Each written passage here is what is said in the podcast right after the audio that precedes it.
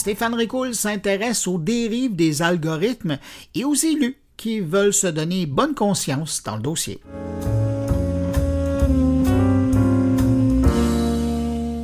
Le 8 septembre dernier, pour la première fois en France, des parents ont porté plainte contre TikTok. Les raisons avancées non-assistance à personne en péril et propagande ou publicité des moyens de se donner la mort. Deux ans avant cela, le 16 septembre 2021, leur fille, Marie, s'enlevait la vie non sans avoir évoqué son mal-être sur TikTok. Le débat ne porte pas sur le médium utilisé pour cet appel à l'aide, mais sur l'utilisation qui en a été faite. Une fois la vidéo publiée, devinez ce qui s'est passé l'algorithme de TikTok a compris que Marie avait un intérêt pour ce genre de vidéos et lui en a poussé d'autres à la renforçant ainsi son mal de vivre et la poussant à l'irréparable. Pouvons-nous dire qu'il s'agit là d'un sérieux manque de jugement de la part d'un algorithme? Malheureusement non, puisque par conception, le jugement n'est pas inclus dans un algorithme pas plus que l'intelligence, car il ne fait qu'exécuter des règles mathématiques qu'on lui a inculquées. Et pourtant les choses pourraient bouger dans le bon sens. La technologie le permet, et la justice a déjà sanctionné ce genre de comportement. En 2022, au Royaume-Uni, une décision de justice a clairement mis en cause pour la première fois les algorithmes des réseaux sociaux dans le passage à l'acte d'une adolescente de 14 ans en 2017. Elle avait consulté sur les réseaux sociaux sur le thème du suicide et Pinterest à l'époque n'avait rien trouvé de mieux que de lui suggérer une lecture intitulée 10 posts sur la dépression que tu pourrais aimer. Plus proche de chez nous, en 2015, Thomas, le fils de Alexandre Taillefer. Le réseau social en cause, Twitch. Et pourquoi je vous parle ici de choses si dramatiques? Parce qu'il se passe actuellement quelque chose en lien avec la sécurité en ligne des enfants. Des choses positives et des moins positives, comme ce juge fédéral qui a empêché le 18 septembre dernier la Californie d'appliquer une loi destinée à protéger les enfants lorsqu'ils utilisent Internet, affirmant que les restrictions imposées à la liberté d'expression commerciale violaient probablement le premier amendement de la Constitution américaine. Cette loi, connue sous le nom de California Age Appropriate Design Code Act, avait pourtant été adoptée à l'unanimité par la législature de l'État et signée par le gouverneur, obligeant les plateformes avant de lancer des produits et des services en ligne, à évaluer si leurs offres pourraient nuire aux enfants et les forçant à estimer l'âge des enfants utilisateurs et configurer les paramètres de confidentialité pour eux, ou à défaut, de fournir des paramètres élevés pour tout le monde. Une loi calquée sur une loi similaire, cette fois-ci au Royaume-Uni, et qui devrait entrer en vigueur le 1er juillet prochain. D'autres tribunaux ont également restreint les limites imposées à la manière dont les enfants passent du temps en ligne, comme au Texas par exemple, où un juge a empêché cet État d'exiger que les sites web de contenu pour adultes vérifient l'âge et avertissent les utilisateurs des prétendus effets nocifs de la pornographie. Et la bataille contre la trop grande attention que les enfants portent sur les réseaux sociaux semble vouloir prendre de l'ampleur. Le Kirghizistan, pays d'Asie centrale, voisins de la Chine, cherchent par exemple à interdire TikTok pour protéger la santé des enfants. Le reproche qui est fait à TikTok est de ne pas réduire l'accès aux informations nuisibles à la santé et au développement des enfants. Une annonce faite le 30 août dernier.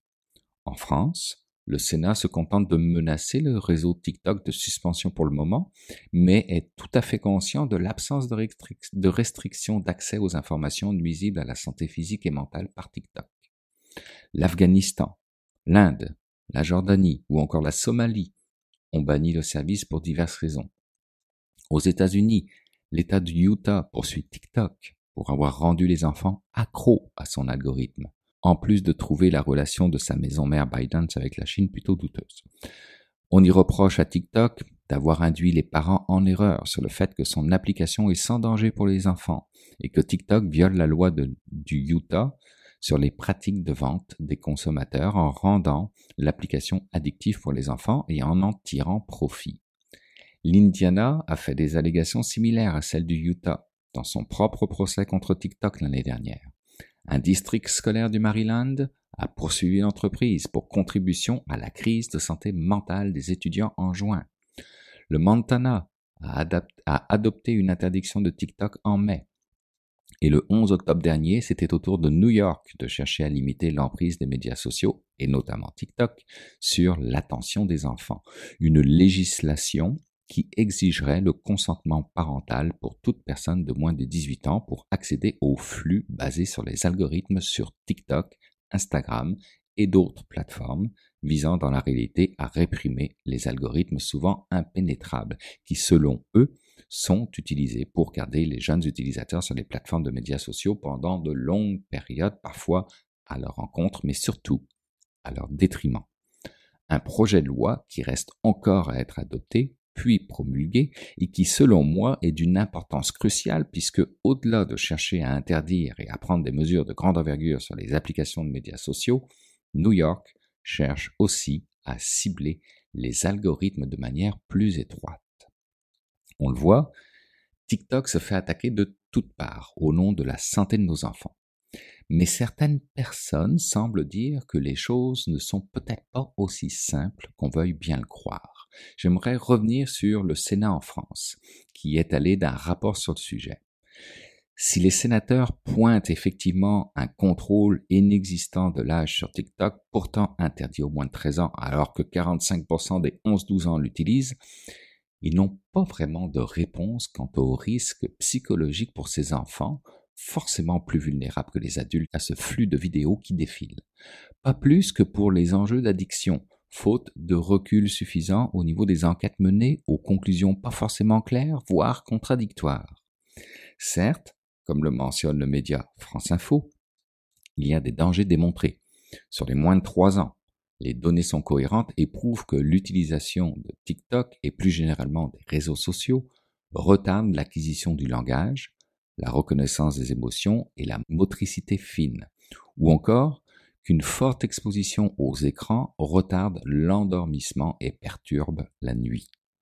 Mais l'idée d'une addiction qui serait créée par TikTok, que les utilisateurs seraient en moins bonne santé mentale ou qu'ils auraient de moins bons résultats scolaires que les autres, tout cela peine pour l'instant à être démontré.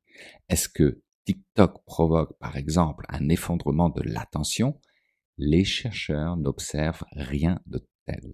À l'inverse, certaines études pointent aussi des effets positifs la réduction du stress, la connexion sociale et surtout la créativité. Voudrait-on donc politiquement se donner une bonne conscience en invoquant la santé mentale des enfants ou est-ce une réalité? Toujours est-il que dans leurs conclusions, les sénateurs sont surtout très critiques sur les liens de l'application avec le gouvernement chinois. Ils pointent les risques géostratégiques, de manipulation de l'information et le manque de transparence dans le fonctionnement de l'application. Il y a en particulier des zones d'ombre sur la collecte, le stockage et l'exploitation des données des utilisateurs selon Mathilde Fontaise, rédactrice en chef du magazine Epsilon. Et ça, ça fait longtemps qu'on le sait.